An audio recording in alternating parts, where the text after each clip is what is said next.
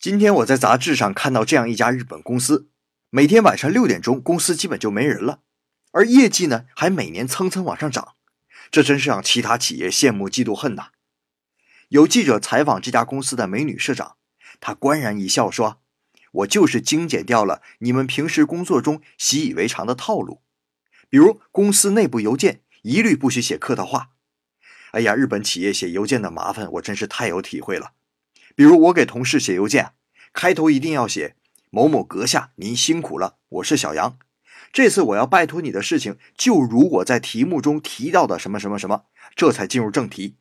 而结尾还要写啊，百忙之中还要耽误您的时间，不胜惶恐，还请包涵，还请今后继续多多关照。哎呀，你说麻烦不麻烦？不止写的人耽误时间，看的人一时半会儿也抓不到重点。这无形之中耽误掉了多少时间呐！